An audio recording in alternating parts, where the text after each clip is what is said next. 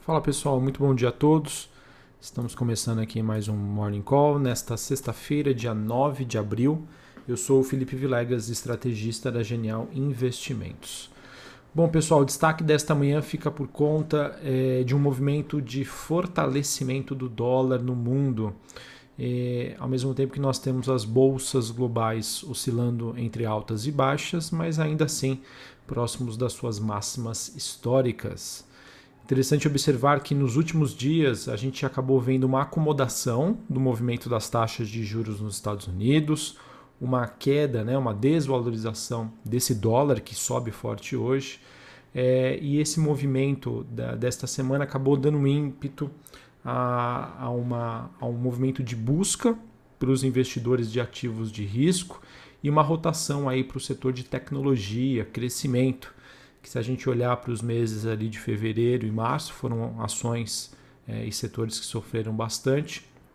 E com esse movimento pontual dessa semana, a gente acabava vendo uma movimentação contrária, o que não acontece nesta sexta-feira. Tá? Nesta sexta-feira, em que nós temos é, futuros de ações nos Estados Unidos e bolsas europeias oscilando entre altas e baixas, como eu já disse para vocês. Maioria das moedas de países emergentes se desvalorizando frente ao dólar e o juro das treasuries de 10 anos nos Estados Unidos voltando a superar a região ali do 1,65. E o movimento de queda para a Nasdaq. Né? A Nasdaq é uma bolsa de tecnologia nos Estados Unidos que acaba sendo influenciada por esse movimento das treasuries e, entre aspas, né, pelo movimento de desvalorização do dólar, perdão, de valorização do dólar globalmente falando. É, esse movimento, pessoal, de acordo com reportagem da Bloomberg, é, de retomada da, das treasuries, fortalecimento do dólar, acontece após a divulgação dos dados de preços ao produtor na China que vieram acima do previsto e acabam gerando então novos receios sobre uma inflação global.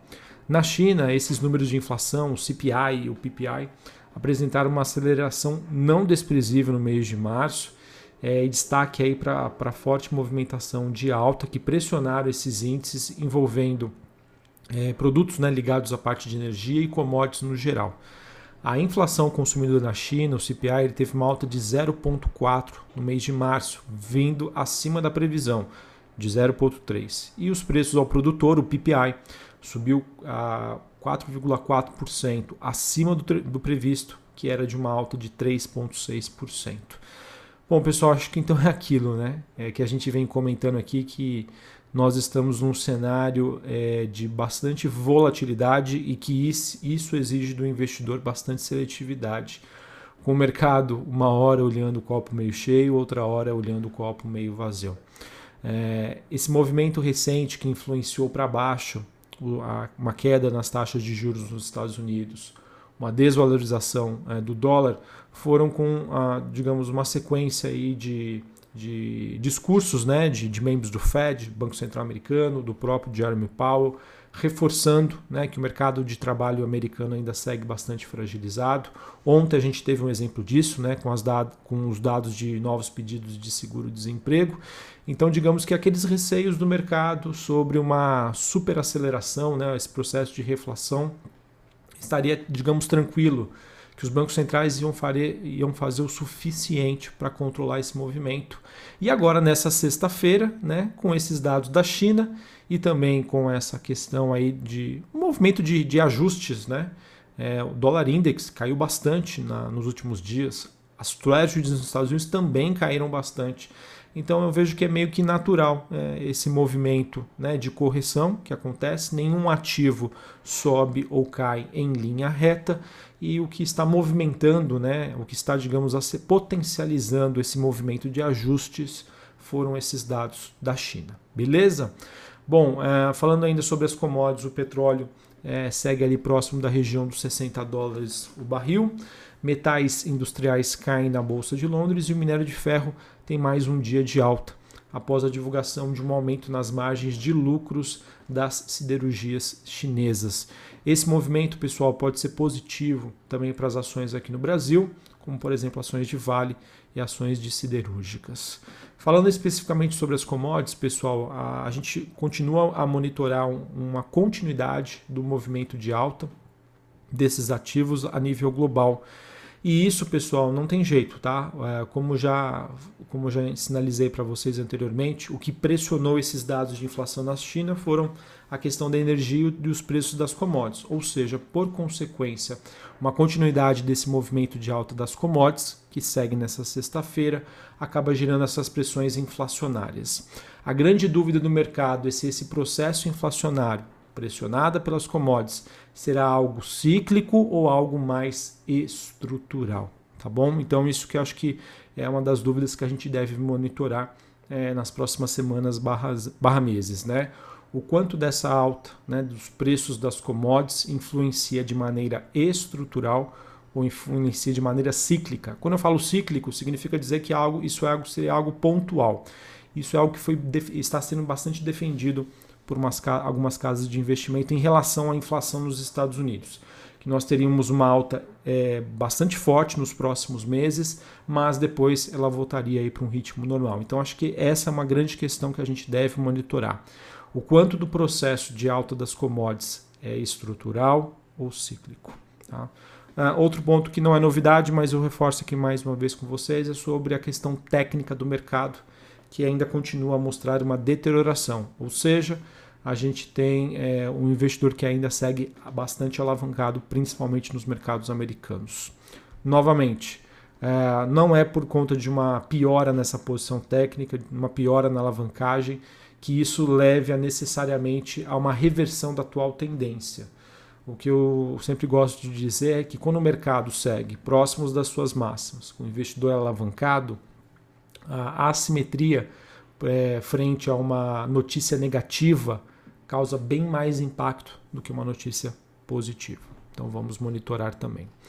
Uh, falando sobre o Brasil, destaque para ontem ficou por conta do forte fechamento das taxas de juros. Eu que vinha comentando com vocês que a gente monitorava aí umas gorduras é, na, nas expectativas em relação à movimentação dos juros aqui no Brasil. E ontem a gente acabou tendo uma correção desse movimento, tá? É, digamos que esses prêmios diminuíram um pouquinho, mas ainda a gente continua vendo excesso nesses prêmios. Uh, esse movimento aconteceu ontem após a sinalização de membros do Banco Central Brasileiro de que neste momento ainda não há uma intenção de acelerar o processo de alta da Selic, é, a taxa de juros aqui no Brasil. Então isso, digamos que acabou dando uma acalmada no mercado de juros e isso também acabou impactando alguns setores na bolsa brasileira. Outro ponto importante que aconteceu ontem à noite foi que o STF abriu um processo para a criação de uma CPI para analisar a atuação do governo na pandemia. Esse evento, pessoal, deve trazer algum tipo de ruído pontual ao cenário institucional aqui no Brasil. Tá? É claro, não é a primeira vez, nem será a última, em que os poderes aqui no Brasil acabam entrando nessa rota de coalizão. Isso é ruim, tá, pessoal? Isso é ruim, isso gera estresse, isso gera ruído, acaba pressionando sim os ativos brasileiros conforme eu venho comentando com vocês, é, o que vai ditar o rumo da Bolsa Brasileira, excluindo as movimentações internacionais, é, a nossa condução da pandemia e também uma boa conversa, um bom diálogo, uma boa, digamos, harmonia de Brasília. Esse evento que aconteceu ontem gera estresse. A gente também tem aqui que Bolsonaro, o presidente Jair Bolsonaro, está sendo pressionado para resolver logo esse impasse sobre a questão do orçamento e auxiliares é, de Bolsonaro estão afirmando que ele não vai esperar pelo prazo final para sancionar essa, essa lei do orçamento, que seria esse prazo final até o dia 22 de abril. A expectativa, de acordo com a reportagem do Estado de São Paulo, é que o presidente bata o martelo hoje, depois de uma série de reuniões aí que teve ontem, né, é, durante todo o dia. Isso também é um ponto super importante. Tá? O mercado aguarda ansiosamente e, e digamos assim, com, com pouca calma em relação a, a, esse processo do orçamento que precisa ser resolvido o quanto antes. Para finalizarmos uh, sobre as questões aqui, questões não, perdão, sobre o noticiário corporativo, uh, nós tivemos aqui o Banco do Brasil uh, propondo uma devolução de cerca de 8,1 bilhões de reais ao Tesouro Nacional até 2019. Essa proposta é referente à devolução do instrumento híbrido de capital e dívida ao Tesouro, o IHCD. Esse pagamento então será feito em sete parcelas anuais de 1 bilhão de reais entre 2022 e 2028 e uma parcela final de 1,1 bilhões de reais em 2029. Uh, Enalta uh, divulgou que assumiu a totalidade do campo de Atlanta após a aprovação da ANP, que aprovou a cessão dos 50% da participação da Barra Energia no bloco BS-4, onde está localizado o campo de Atlanta, para a Enalta Energia. É, no caso, pessoal, a gente sabe que no ano passado teve uma paralisação desse campo por conta de uma questão societária ali, é, e isso acabou prejudicando uh, parcialmente os resultados da Enalta no último trimestre. Com essa aprovação agora da NP, isso deve trazer um pouco mais de alívio para o investidor em relação à utilização aí total deste campo, ou seja, é, fica diminuído o risco é, de eventuais perdas de produção, perdas de produtividade por conta aí do campo de Atlanta. Então, notícia positiva para a companhia. Tivemos duas empresas aprovando o pagamento de, de dividendos. No caso, a Marfrig é, anunciou que deve pagar mais ou menos 20 centavos por ação relativos ao ano de 2020.